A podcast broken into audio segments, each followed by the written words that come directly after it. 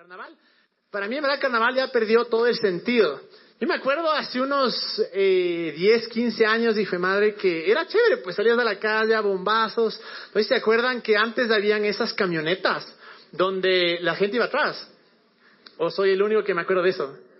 La cosa es que, bueno, no soy tan viejo, pero me acuerdo clarito. Y claro, me acuerdo que tengo una esquina. Y en esa esquina me acuerdo que alguien estaba justo en el semáforo y decía, camioneta, camioneta. Hijo de madre, se sacabas del vale los bombazos. Obviamente éramos unos idiotas, ¿no? Porque había madres con guaguas, viejitos y todo, pero cuando lamentablemente conoces de nano no respeta nada, ¿no? Pero bueno, el punto es que carnaval ya no es eh, lo mismo, pero igual espero que hayan pasado, hayan pasado bien. Pero bueno, eh, como ustedes saben, no sé si es que leyeron el mail, pero esta es la última semana de la serie nuevo. Y todo el punto de esta serie, como hemos hablado vez tras vez, es de que en verdad nuestra vida mejore, que en verdad nuestra vida sea lo que Dios eh, quiere que sea. Y la razón por la cual nos decimos, le hicimos más larga de lo común, cinco semanas, es porque yo creo que este tema eh, o, esta serie podría en verdad expandirse por tanto, hay tanto, tanto. es que me cambio de... Perfecto. Eh, hay tanto que, en verdad se puede, se puede hablar y teníamos tantos puntos que topar que nos alegramos un poco. Eh, pero solo para hacer un, un, un pequeño resumen, eh, como les decíamos, el corazón en verdad aquí de Juan es que, que la gente encuentre una vida plena en verdad. Y, y no solo hablo de, de, las cosas externas, sino más importante, obviamente, lo interno, porque creemos que de lo interno, eh, lo que está en nuestro interior eventualmente va a ser reflejado en la parte de afuera.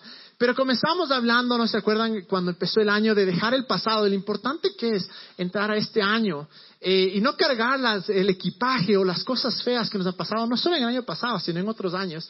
Luego vino el Greg y, y, obviamente nos habló tanto de cómo, de la parte práctica, de cómo tener visión, de cómo ir tras las metas, de cómo cambiar nuestra mentalidad. La semana pasada yo hablé eh, justo sobre algo que me parecía demasiado importante, que era entregarle eh, eh, nuestra vida por completo a Dios, en verdad hacer espacio para que Dios pueda involucrarse en nuestra vida. Y esta, y esta semana, para, para en, en, la última, en la última, el último día de, de, de esta serie, quiero hablar sobre una nueva vida. Porque claro, ya viene nuestro cambio de mentalidad, ya viene, eh, dejamos el pasado, entregamos nuestra vida a Dios. Y la cosa es, lo, el peor error que yo creo que podemos cometer es seguir viviendo de la misma manera. Es que hayamos pasado por este, por este, por esta serie, o más allá, que hayamos llegado al punto en el que le entregamos nuestra vida a Dios, decimos, bueno, Dios, te damos todo, y seguir viviendo de la misma manera, seguir con los mismos sueños, seguir con la misma visión que teníamos antes. Porque de nada hubiera valido esto. Entonces, especialmente después de entregarle todo a Dios, yo creo que tenemos que comenzar a aceptar que en verdad podemos vivir una nueva vida, que en verdad podemos vivir mucho más allá, como cantamos aquí la canción, más allá de lo soñado. Hay un versículo que está en 2 Corintios 5, 17 y que me parece que es un versículo que, que define esta serie tan bien. Dice, por lo tanto, si alguno está en Cristo, es nueva creación, lo viejo ha pasado, ha llegado lo nuevo. Y dejémoslo ahí un momento. Porque miren esta parte que es tan importante que dice, si están en Cristo, es decir, el momento que le entregas tu vida a Cristo, que confías en Él, que confías en Jesús, él, eres una nueva creación, algo que no había existido antes. Obviamente, si eras alto, sigues alto, si eras gordito, sigues gordito, pero en tu interior sucede algo y dice, lo, lo viejo ha pasado, ha llegado a lo nuevo. Y es lo peor que yo creo que puede suceder, es que pensar que todas estas cosas que han venido en nuestra mente, que hemos aprendido, y decir, bueno, voy a tener el mismo sueño que tuve la semana pasada, o voy a tener el mismo, la misma visión. ¿Y, y a qué me refiero? Obviamente si alguien tiene un sueño grande, espectacular, pero la manera en la que le podemos alcanzar eso, o incluso nuestra vida a veces es tan cerrada y nuestros pensamientos son tan cortos, porque solo aprendemos a soñar conforme a lo conocido. Obviamente es imposible conocer, eh, soñar algo que no conoces, pero si no estás dispuesto a abrir tu mente, si no estás dispuesto a ver más allá y saber que en realidad puede haber algo mejor, nunca va a ceder, porque es una realidad. En Juan 10:10, 10, Jesús vino. Esta es la razón por la cual Jesús vino. Obviamente vino eh, para, para, para, restaurar la relación con Dios, para abrir una puerta. Pero mira lo que dice, dice, el ladrón no viene más que a robar, matar y destruir. Yo he venido para que tengan vida y para que la tengan en abundancia. Es algo que me encanta esto porque no es que dijo eh, un apóstol o dijo un profeta o, alguien ajeno o, alguien que no era Jesús. Las palabras de estas son las palabras mismas de Jesús, que dice, vengo a que tengan vida y para que la tengan en abundancia. Ahora, la pregunta que debemos hacernos es, nosotros comenzar a definir eso. ¿Qué significa una vida en abundancia? ¿Qué significa realmente vivir? El, Greg muchas veces ha hablado de la diferencia entre existir y vivir. Pero si no sabemos definir lo que significa vida, es impresionante porque yo he trabajado con mucho, mucho, por seis, siete años, de hecho, mucha, mi trabajo ha sido con obra social. Y, muchas veces he ido a lugares en Ecuador eh, realmente donde la pobreza es, tremenda. Y uno les pregunta, eh, ¿cuáles son tus sueños? Me acuerdo claramente, llegué a una casa eh, bueno, no era casa, en verdad era casi una choza, se estaba cayendo, el esposo le había abandonado, eh, la mamá tenía los hijos, eh, la mamá no tenía pie, era una, una, situación realmente espantosa. Y cuando yo le pregunté, le dije, quiero que me responda una cosa, ¿cuál es el sueño que tiene usted para su vida? Y ella en verdad cogió, bajó la mirada, dijo, sueño. Digo, sí, o sea, ¿con, con qué anhela? ¿Qué espera? Bueno, el anhelo de mi vida es en verdad que que las necesidades de mis hijos sean suplidas, poder darles comida todos los días. Y me rompió tanto el corazón porque yo no creo que eso es la razón por la cual nos creó Dios. Eh, obviamente, les digo, me dio una pena y, yo sé que es una situación súper dura, pero si es que nosotros no aprendemos a soñar en grande, ¿quién les va a ayudar a personas como ellas? Si no somos nosotros los que salimos y empezamos a vivir esta vida y hablar a otros de la esperanza, ¿quién va a ayudar a gente como esa? Y cuando hablo de redefinir lo que significa vida en abundancia, es de cierta manera eh, poner eh, prioridades y, saber en verdad ¿Para qué murió Jesús? Porque Jesús no solo vino para que venga, le entreguemos nuestra vida, nos moramos y vayamos al cielo. No, e, ese es, ese es uno de los, de los errores más grandes que la gente muchas veces piensa. Jesús solo vino, me salvó, me voy al cielo y ahí termina todo. Pero no es así, porque la mayoría de las cosas que habla de la Biblia no habla sobre lo que va a venir cuando muramos, sino habla de lo que sucede ahora. Y es por eso que es tan importante, en verdad, comenzar a, decir, a ver, Dios, moriste por mí. Ahora, ¿cuál es, qué puedo hacer yo con ese sacrificio? No sé si alguna vez han visto la, película de Rescatando al, soldado eh, Ryan, creo que es, ¿no? o Brian como sea, pero descartando a ese soldado. El punto es que llega, se sacan la madre, porque claro, esta mamá se le mueren los, hijos, menos uno, el uno estaba ahí, y hacen toda la película, se trata de, rescatarle, el escuadrón que va a rescatarle, mueren muchos, y al final de la película, es impresionante porque sale este man y dice, todos los días me pregunto una cosa, si mi vida, si estoy viviendo una vida que valga la pena el sacrificio de ellos.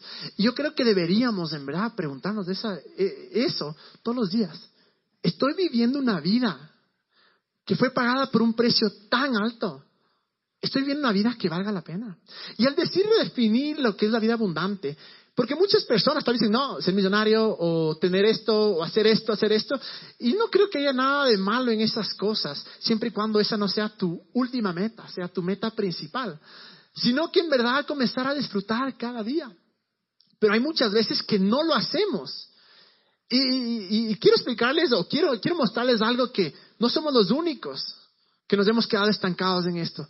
Porque vamos a ver un pasaje que está, algo, un evento que sucedió en, la Biblia. Y está, eh, está en Juan 20, pero todavía no vamos a leer, porque quiero darles un poquito de, trasfondo. Lo que sucede es que Jesús muere, le crucifican, le llevan, eh, le ponen en el sepulcro. Eh, tres días después, María Magdalena va a buscarle eh, quién sabe, ¿no? Eh, va tal vez a ponerle flores o a ver que esté todo bien. Y llega y se da cuenta que la, que la piedra había sido removida de la tumba. Entonces obviamente se asusta y sale corriendo y le busca a Pedro y otro discípulo y vienen, ven que está vacía y se van. O sea, se van asustados. En eso María Magdalena eh, se queda y le ve una persona y le dice, eh, no le reconoce, pero es Jesús, y le dice, ¿qué hiciste con el cuerpo? Dime dónde está. En pocas Jesús le dice, mira, soy yo, eh, anda y cuéntales a las personas. Entonces María Magdalena, de la emoción, sale a contarles a las personas. Pero algo que tenemos que entender hasta este punto, Jesús en sus tres años de ministerio, tres años que había vivido acá, que estaba eh, rodeado de los discípulos, les había explicado exactamente lo que iba a suceder, que él iba a morir, que en tres días iba a resucitar y que esa era nuestra victoria. Pero aún así, después de haber vivido con Jesús, de haber estado día y noche con Él, llegan al punto en el que mueren. Y tres días después, miren lo que sucede. Y vamos a ir a Juan 20, 19 al 21. Dice esto. Al atardecer de aquel primer día de la semana, estando reunidos los discípulos a puerta cerrada por temor a los judíos, ahí quedémonos un ratico. Imagínense eso. Jesús viene y les dice en pocas verán, yo me voy, pero ustedes van a cambiar el mundo. Ustedes tienen tantas cosas por hacer. Estuvieron conmigo día y noche. Y saben que yo soy quien digo que soy y yo voy a resucitar y yo voy a darles la victoria. Pero aún así, después los, Jesús, los discípulos están reunidos. Esta es una, una puerta que quiero, una, una frase que quiero que se acuerden. A puerta cerrada, ¿ok? A puerta cerrada. Los manes están a puerta cerrada por temor a los judíos. Por temor a qué les dirán. Ahí está tu rey, ahí está tu salvador, se murió y... Em, o tal vez les iban, a, les iban a, matar, les iban a lastimar, les iban a golpear, qué sé yo. Pero el hecho es que aun cuando Jesús les había eh, dicho lo que iba a suceder, igual están ahí dentro, encerrados, por miedo. Ahí dice, a puerta cerrada. Poniéndose en medio de ellos, les saludó. La paz sea con ustedes. Hagan el amor y no la guerra. No, no dijo eso. Pero estoy seguro que esa frase de ley fue de Jesús. Yo creo que John Lennon alguna vez escuchó y se lo robó, pero de ley era Jesús el que dijo, hagan el amor a los casados, ¿no? Si estás soltero, da besos y no la guerra. Pero bueno, volvamos a la Biblia. Dice, dicho esto, les mostró las manos y el costado. Al ver el Señor, los discípulos se alegraron. Y el 21 dice, la paz sea con ustedes, repitió. Jesús, como el Padre me envió a mí, así yo los envío a ustedes. Pero volvamos un ratito al 19, porque hay una parte espectacular de esto. Imagínense esto, ¿no? Está Jesús, a puerta, o sea, están los discípulos a puerta cerrada, y de repente, y, dice, entró Jesús. O sea, no es que Jesús abrió la puerta. O sea, el man como fantasma, entró ahí. El man atravesó las paredes, porque estaba puerta cerrada. Entonces, imagínense primero, ¿cómo se asustarían? Estamos aquí cerrados, y de repente por ahí sale Jesús, y dice, la paz con ustedes. Entonces, eso hay que tomar en cuenta. Jesús entró de la nada y llegó ahí. Luego, el, el, 20, como volvemos al 20 rápidamente, dice, dicho esto, les mostró las manos y el costado. Al ver al Señor, los discípulos se alegraron. Es decir, e, e, esta, esta, esta, esta palabra se alegraron. En verdad, la traducción literal del, del, griego no es alegrarse, es una palabra que tal vez no la tenemos, que es como se emocionaron, se exaltaron, o sea, como que comenzaron a saltar de la emoción, en verdad, como que hubieran estado en una fiesta. Y luego el siguiente, el 21, dice, la paz con ustedes, repitió Jesús, como el Padre me envió a mí, así yo los envío a ustedes. Entonces vamos a tener esa historia en nuestra, en nuestra mente. Eh, pero voy a salir un poquito, no del tema, pero de la Biblia. ¿Quién ha visto American Idol? Todos imagino, ¿no? Creo que todo el mundo conoce esa, ese show, pero yo creo que de cierta manera American Idol muestra la realidad de muchos de nosotros. ¿A, qué me refiero? Tenemos un talento, tenemos un sueño, ¿no? En el caso de American Idol es alguien que tiene eso que dice, hijo madre, voy a cantar, voy a cantar. Y por alguna razón, nunca se atrevió, por alguna razón nunca hubo un manager que le contrate, por alguna razón no hubo nadie tal vez que le diga, oye, eres bueno, eres bueno. Y claro, llegas a, llegan a American Idol, que es una oportunidad para dar sus talentos, una oportunidad para mostrarse, para ver si saben cantar. Y lo triste es que obviamente no todos ganan, pues uno ha visto hay unas payasadas, unos manes que van ahí con la emoción de que son unos genios y en verdad son una desgracia, no saben cantar. Y, el tema, y el, temor más grande, y, yo leí esto, no sé si es verdad o no, porque en internet uno puede leer muchas cosas, pero decía que mucha gente ni siquiera se atrevía a ir a American Idol por una razón, por el Simon. Porque tenían miedo de que alguien coja y destruya sus sueños que lleguen con todo este talento, con todo este sueño, con todo este, eh, este, este deseo y que alguien simplemente destruya tus sueños. Y no solo eso, sino que ibas a hacer eh, salir en televisión nacional y todo el mundo iba a saber, ese man realmente canta pésimo. Pero al mismo lado, podía ir el otro lado. O sea, de la misma manera podía ir el otro lado que decía, hijo de madre, qué buena voz. Y yo creo que muchas veces esta es nuestra vida.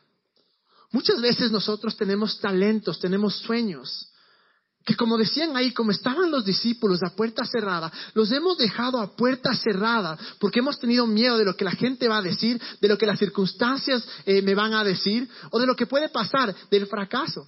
Y volvemos a estar como en ese punto en el que en el que igual que los discípulos, estar a puerta cerrada diciendo, pero la estadística dice esto, pero es que tal persona trató y le pasó esto, pero, ¿cómo se llama? Pero pero eh, tal persona estaba alcanzando, pero le dijeron que en Ecuador era imposible. Y de cierta manera, cuando somos jóvenes, tenemos 15, 16 años, comenzamos a soñar y pensar que todo es posible. Unos quieren ser futbolistas, otros artistas, otros músicos, otros ingenieros. Decimos, no, esto es posible. Y llegamos a la universidad y lo primero que nos dice la universidad, trabaja para ser empleado. Y claro, tus sueños comienzan a a, derrumbarse. O sabes que si Ecuador no es bueno para la música, o Ecuador no es bueno para el arte. Pero la pregunta es, ¿cómo explicas que hay países que son más pequeños que Ecuador, que tienen gente que está en el mundo, transformando al mundo? Yo creo que es todo por la mentalidad. Porque de alguna manera esas personas dijeron, no voy a cerrar las puertas a mi talento, no voy a cerrar las puertas a lo que yo siento en mi corazón o a la que yo sueño, sino que voy a abrir esas puertas y voy a salir. Y claro, ese, es el momento en el que nosotros podemos tener una certeza. No, no, no te digo, ve la certeza, porque claro, alguien tal vez dice, mi sueño es cantar, o sea, personalmente, mi sueño no es cantar, pero si fuera, sería una desgracia.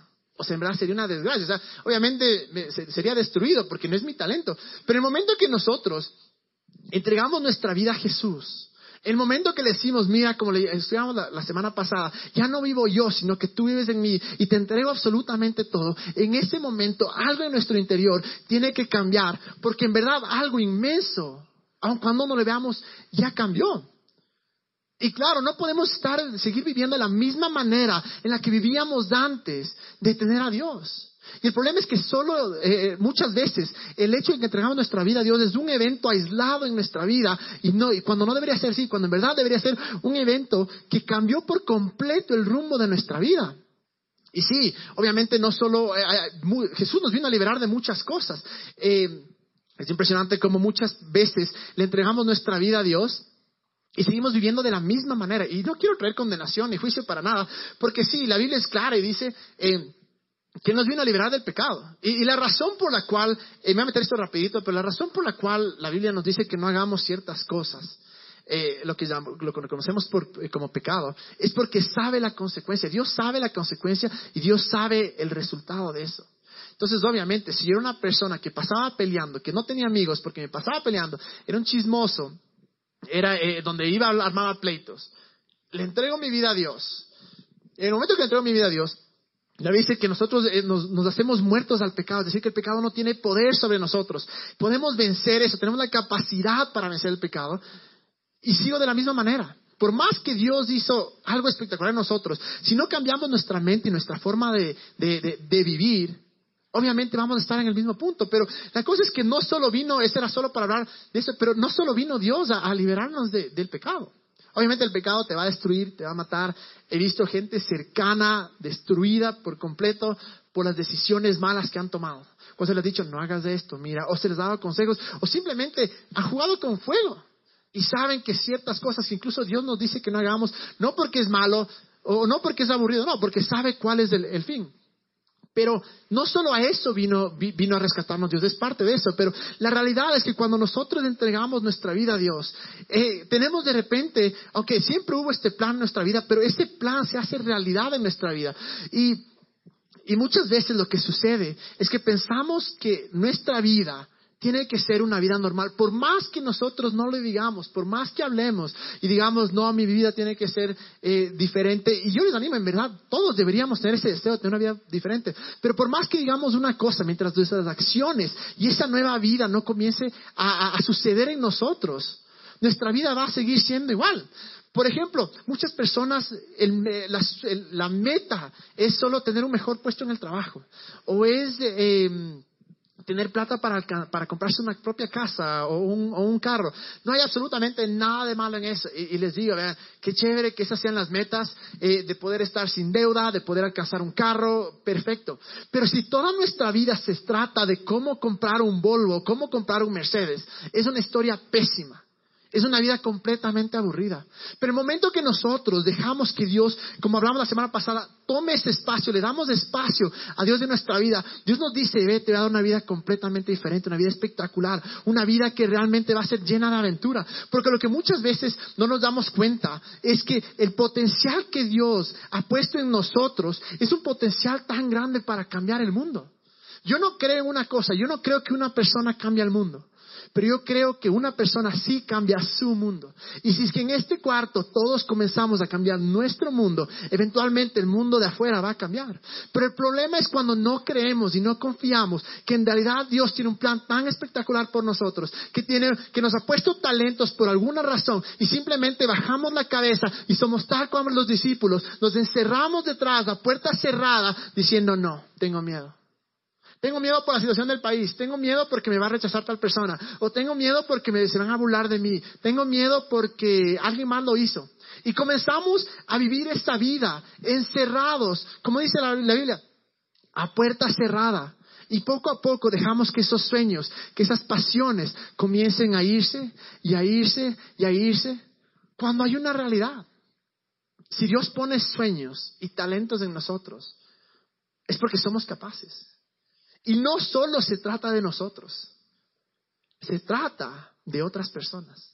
Porque todo el sueño, el deseo que Dios haya puesto en nuestro corazón, siempre nos va a guiar a ayudar a los demás. Siempre. Si mi sueño es ser millonario, perfecto, para ayudar a los demás. Si mi sueño es ser el mejor arquitecto, perfecto, para ayudar a los demás. Y de eso se trata esta vida. De no tener que guardar nuestros talentos, sino de poder abrir esas puertas o dejar que Jesús abra esas puertas y nos pueda decir, mira, ahora en verdad tú puedes ayudar a alguien.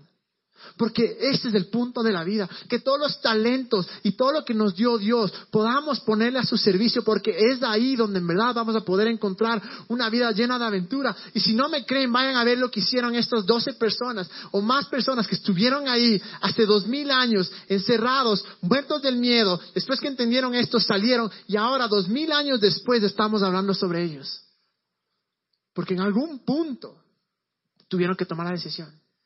En algún punto nosotros tenemos que tomar la decisión de vivir esta nueva vida y no dejar que nuestra vida sea una vida que vivimos con la puerta cerrada, que nuestros talentos están cerrados, que nuestros sueños están cerrados. Y lo irónico de este pasaje es que justo como les decía, hace tres días antes de que de que habían, eh, de, este día, tres días antes había fallecido Jesús, le habían crucificado, tal como Él las había contado. Y aún así, después de que estuvieron a su lado, de que vieron milagros, de que vieron el amor de Dios, de que vieron la gracia de Dios, aún así están encerrados de esto, eh, encerrados por el miedo. Jesús, lo irónico es esto, Jesús muere por nosotros, o muere por ellos, para que sean libres y lo primero que hacen ellos es encerrarse en el cuarto. Pasó por todo ese sacrificio. Estuve aquí tres años eh, predicando, sanando, amando, enseñando, eh, eh, haciendo que la gente se sienta bien, que se sienta amada, que siente que pertenecen y liberando a la gente para que tres días después las personas más cercanas se encierren. Queden encerrados, muertos del miedo. Por más que viene María Magdalena y les cuenta, igual están muertos del, miedo. Y muchas veces nos sucede eso. En vez de ellos coger y, salir y decir, no, Dios es de esto, Jesús es de esto, Jesús es de esto, Jesús te puede sanar, Jesús te puede ayudar, se encierran por miedo. Ahí dice a los judíos, o sea, en pocas, eh, a la persecución. A que la gente le va a decir, estás loco, no puedes hacerlo, mires una fantasía, ahí está tu Jesús, ahí está tu Dios. Y muchas veces nos pasa a nosotros, que nos encerramos. Y cuando la gente nos dice, ¿por qué estás tan feliz? Eh, porque me fui en el trabajo. O eh, eh, la típica, y yo sé que más de uno les pasa esto. Martes vamos de fútbol, no puedo porque, porque, chuta, tengo que ir a mi mamá. Y no dicen, voy a van, no. ¿Por qué no puedo hacer martes? Porque tengo una reunión. Y muchas veces en verdad nos da miedo de coger y decir, mira, en verdad, voy a un lugar donde yo creo que Dios me está cambiando. O yo creo, voy a un lugar y sabes que sé que Dios te puede cambiar a ti también. Y comenzamos a vivir de esa, esa área de nuestra vida también, comenzamos a vivir a puerta cerrada, por miedo.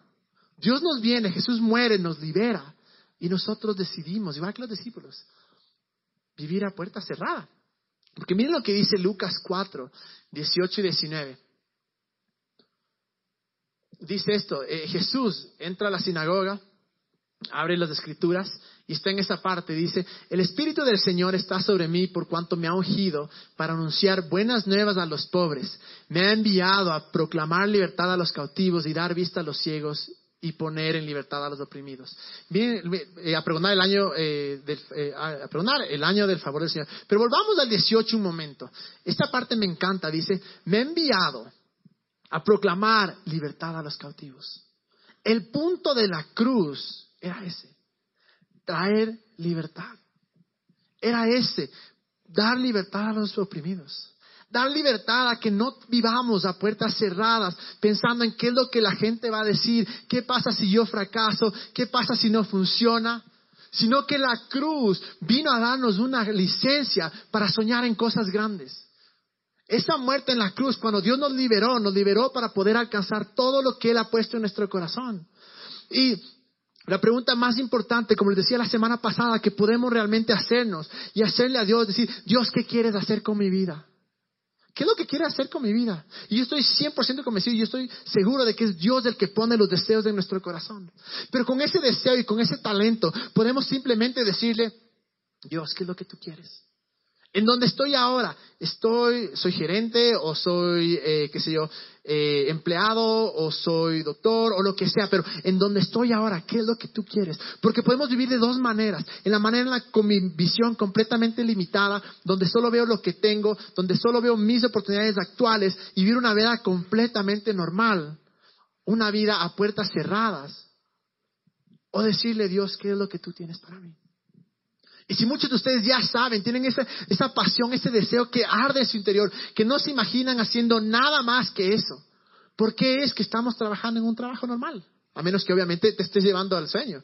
Muchos dicen, sí, por plata, estoy de acuerdo, sí, la, plata es necesaria, no, no puedes ir al Supermax y decir, vea, le paguen oración. No, obviamente tienes que, tienes que pagar con billete.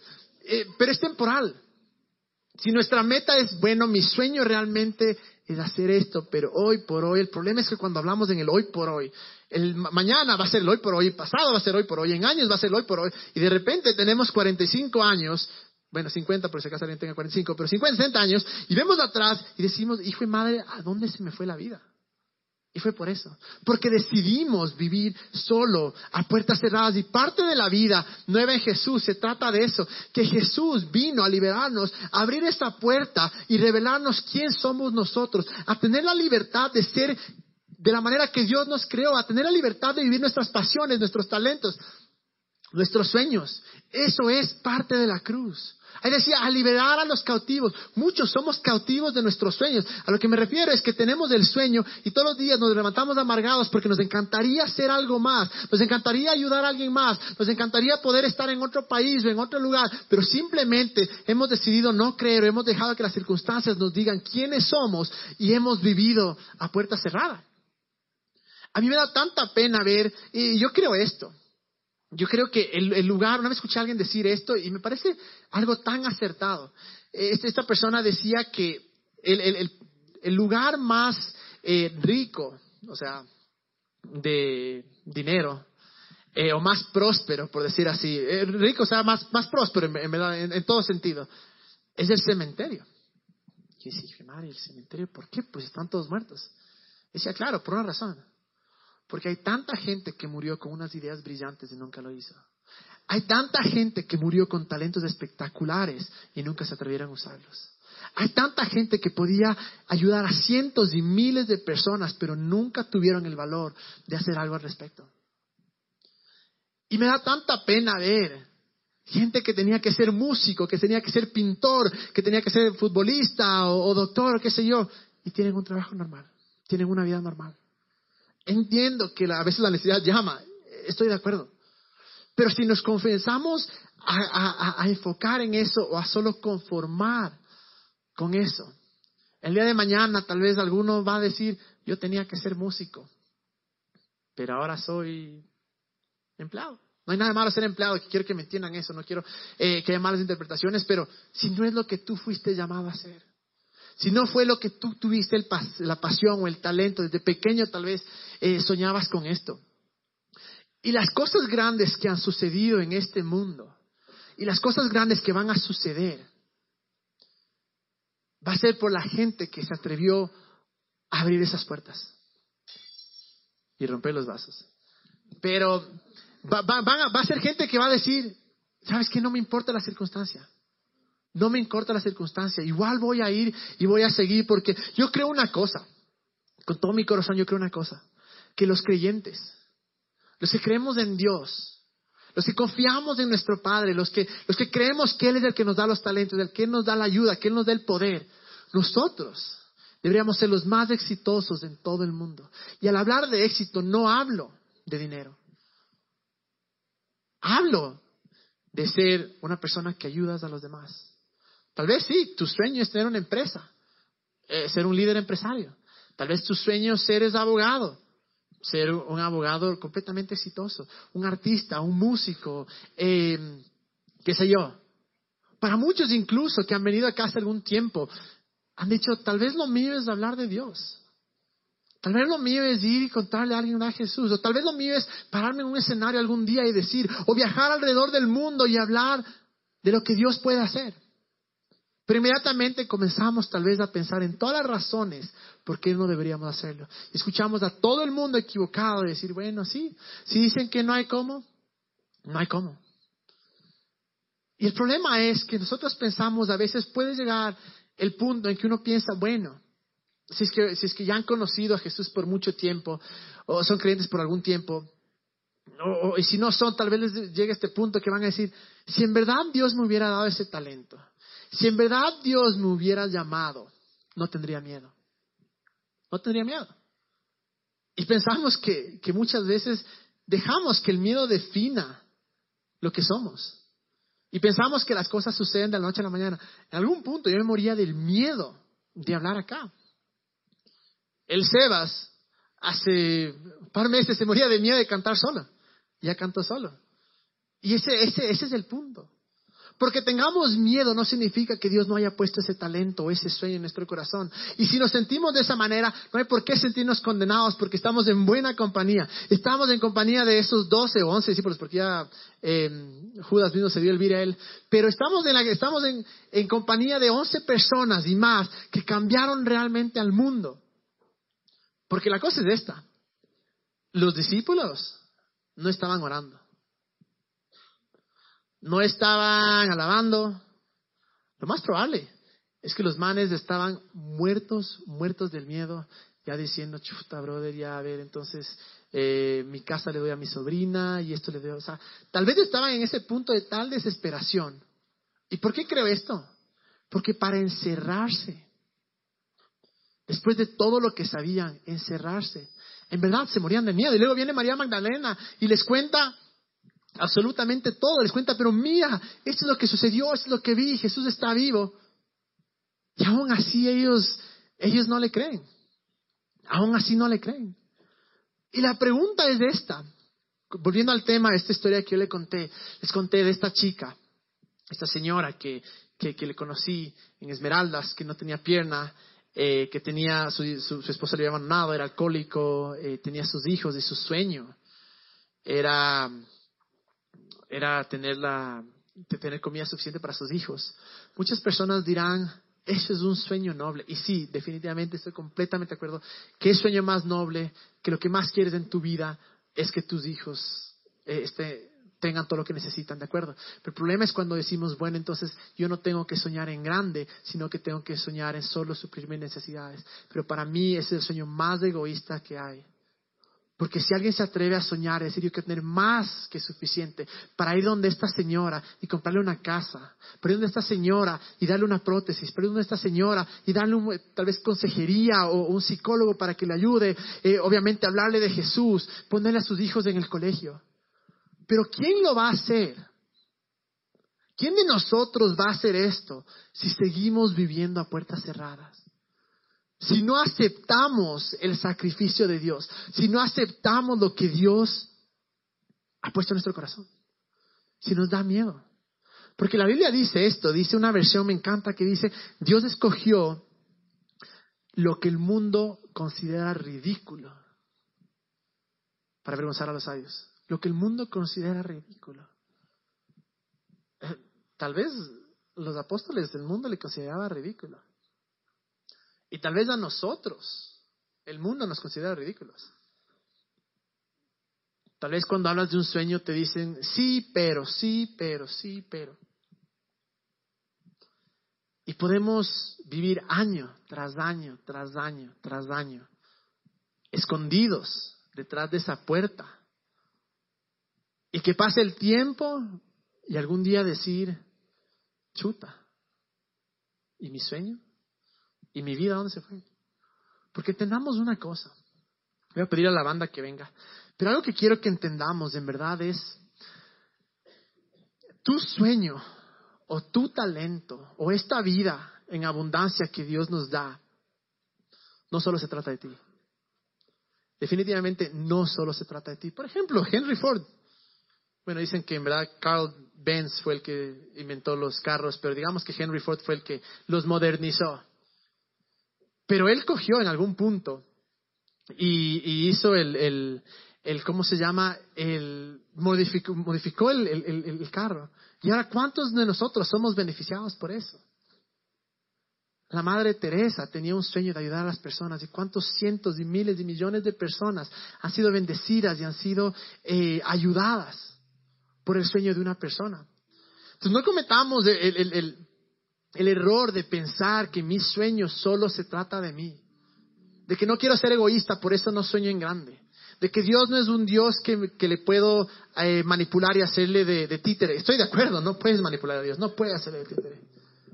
Pero cuando nosotros le limitamos a Dios con nuestros pensamientos, cuando le limitamos y no dejamos que sea Él el que abre las puertas, y yo lo que quiero decir ahora, todo el punto de esta noche en verdad era, era para aquellos a quienes han muerto a sus sueños, aquellos quienes han muerto a sus talentos, aquellos que no están satisfechos con la vida, que se levantan día a día sin saber a dónde vas. Es duro, es duro. No hace mucho hablaba con, con unos amigos de aquí mismo que me decían, ve, brother, este es nuestro sueño, pero nuestra realidad es otra. Pero qué hermoso saber que decían, no nos vamos a conformar. No nos vamos a conformar. Y esta es lo que yo creo que Dios quería que escuchemos ahora es eso. Que Jesús murió para que seamos libres. Que Jesús en realidad murió para que no vivamos con esas puertas cerradas, con esos, escondiendo esos talentos, escondiendo esos sueños, esas inseguridades, esa falta de confianza. Por eso murió Jesús. Como les decía, yo creo que nosotros, que la cruz nos da en verdad eh, la habilidad para soñar, la habilidad para, para creer en cosas grandes. Y nosotros, tal vez aquí en Juan, en Quito, deberíamos ser los manes que más soñamos. ¿Qué tal si todos de nosotros abrimos nuestra puerta? El día de mañana tenemos los mejores artistas, los mejores músicos, los mejores futbolistas, los mejores arquitectos, doctores, eh, pastores, eh, predicadores, qué sé yo. ¿Cómo cambiaríamos el mundo? Pero tiene que empezar con nosotros, en verdad.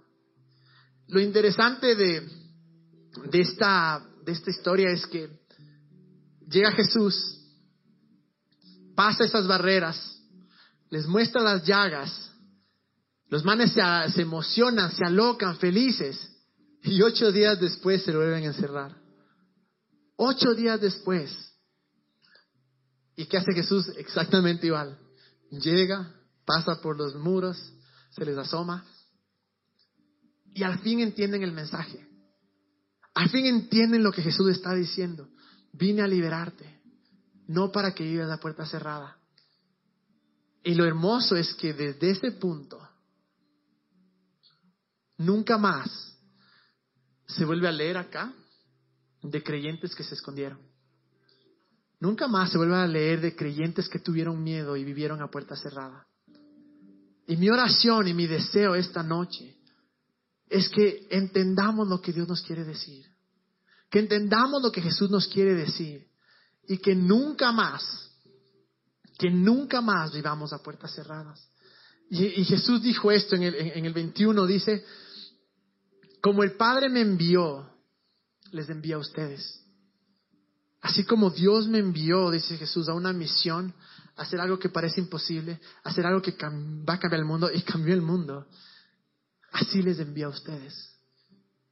Y es triste pensar que hay gente que todavía cree que esa palabra era solo para los discípulos. No. Esa palabra es para todos nosotros, es para hoy, martes 16 de febrero. Que Dios nos dice esto, dice, así como el Padre me envió, yo les envío a ustedes. Tengamos en cuenta esto, si no lo haces tú, nadie más lo va a hacer. Si tú no cumples ese sueño, si tú no usas ese talento, nadie más lo va a hacer por ti. Y va a haber gente que, estoy seguro, está orando por cada uno de nosotros, para que seamos la respuesta. Pero si no lo hacemos, nadie lo va a hacer. Y sé que hay inseguridades, sé que hay bajo autoestima, sé que hay miles de circunstancias que son las paredes que hacen que, vivamos tras de esas puertas, que, vivamos encerrados. Sé que hay eh, malas experiencias, sé que hay mala gente afuera, sé que hay miles de excusas y claro, es como que eh, un ladrillo tras otro ladrillo, tras otro ladrillo, que hace que esta pared en la cual estamos encerrados o esta puerta sea demasiado gruesa. Pero para Jesús no hay demasiado, no una pared demasiado gruesa. Si pudo atravesar esa pared, Él puede atravesar cualquier pared de nosotros. Cualquier pared que tengas. Y el punto de la cruz fue justo ese. Jesús vino a entrar a esas paredes. Jesús vino a abrir esas puertas. Jesús vino a liberarnos. Pero si no le dejamos, si no dejamos que ese amor rompa las puertas, rompa las paredes. Vamos a vivir encerrados para siempre. Muchos de aquí tal vez están con el corazón herido y dicen, yo no quiero ni soñar más en, un novio, en una novia. Otros dicen, empecé un negocio y fracasé ni fregando. Alguien dice, yo canto, yo toco algo, me encantaría tocar en la banda. Y yo creo que tal vez es hora de tomar la decisión y decir, Jesús, voy a dejar que lo que hiciste en la cruz, ese trabajo perfecto, terminado, sea lo que permite que rompa esas puertas. Les voy a pedir que se pongan de pie. Y cada uno tiene que ser honesto con ustedes mismos porque nadie te puede dar viviendo la vida. Y les digo, lo último que quiero hacer en este mensaje es condenarles que sientan mal. No, para nada. Todos hemos estado o estamos en ese punto. El punto de este mensaje es dejar que Dios abra esas inseguridades, que Dios rompa esa puerta, rompa esa pared y nunca más vivamos a puertas cerradas. Les voy a pedir que cierren sus ojos porque quiero orar por ustedes y, y mientras oramos, seamos sinceros con Dios. Solo tú sabes cuál es ese deseo, ese talento, esa pasión, esa frustración que está en tu interior. Y Jesús, tú también sabes. Jesús, tú sabes nuestros sueños que hemos tenido tal vez desde niños. Tú sabes que muchas veces hemos intentado, otras veces nos ha dado miedo. Pero te damos gracias, Dios, porque tú eres más grande que cualquier pared. Eres más grande que cualquier puerta. Espíritu Santo, yo oro que mientras te adoramos, seas tú el que traes la memoria nuestro, seas tú el que pone esos deseos en nuestro corazón, el que reavivas esos sueños, Dios que podamos en verdad vivir una vida nueva. Que este 2016 sea completamente diferente porque decidimos vivir a puerta abierta y no a puerta cerrada. Y oro por todos los que estamos acá, por cada situación, Dios. Yo proclamo libertad, Dios. Te gracias porque tú nos has hecho libres, Dios. Y oro que todos vamos a aprender a vivir en libertad, Jesús. En el nombre de Jesús, Señor. Y mientras le adoramos, dejemos que esa puerta se abra. Dejemos que ese muro se rompa y seamos honestos y digamos cuál es la decisión que tengo que tomar. Así es que vamos a adorarle.